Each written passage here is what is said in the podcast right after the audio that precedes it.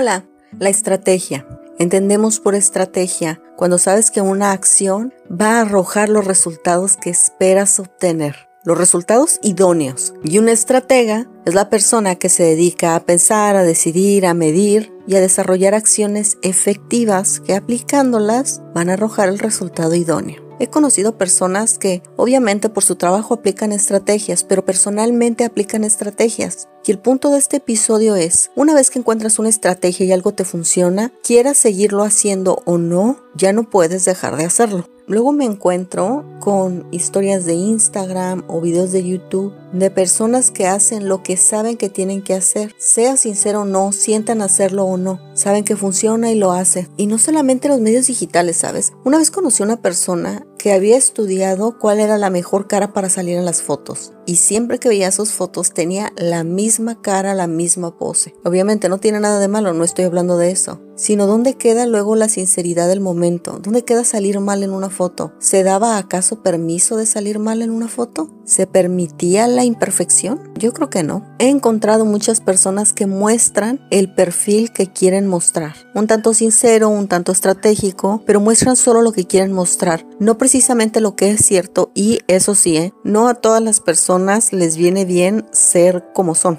Y eso porque algunas veces necesitamos valor para ser la persona que somos y tampoco porque tenga algo malo, simplemente porque en un mundo lleno de, de, perfecciones, de estrategias, en un mundo donde dicen que ser tú mismo es lo que debes hacer y es tu derecho y está súper cool, cuando alguien lo hace, lo marginan, lo critican, las personas se ofenden o se molestan, aunque no tenga nada de malo. He encontrado mucho en YouTube, luego cuando veo un video, los comentarios son súper críticos, muy duros. He escuchado decir que YouTube es la red del odio. Hay comentarios crudos, de verdad. Hay cosas que leo que supongo que las personas no se atreverían a decirlo físicamente. A veces sus palabras son duras, son groseras, son intensas, son ofensivas. Y luego eso tiene obviamente la contraparte o el reflejo. La persona que subió el video no puede ser ella misma. ¿Cuánto cuesta ser tú mismo? ¿Cuánto cuesta saber que una foto de tres cuartos con la sonrisa hacia arriba y los ojitos arrugados es tu mejor pose?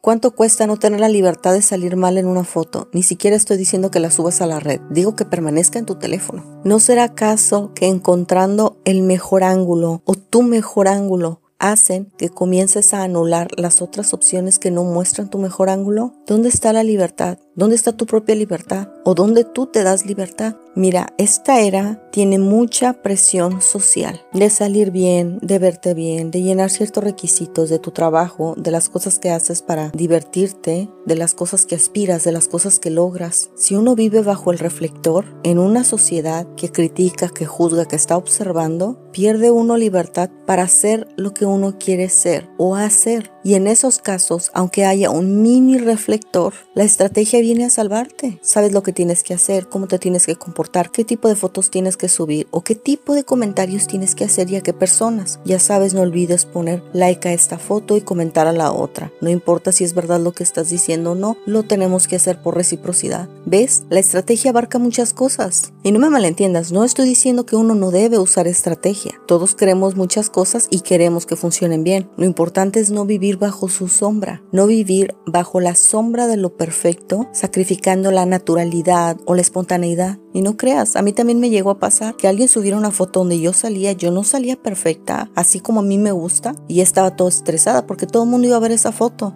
Démosle paso a la naturalidad, a nuestras fotos feas, a la imperfección, porque es ahí donde la vida está sucediendo. Nos vemos la próxima.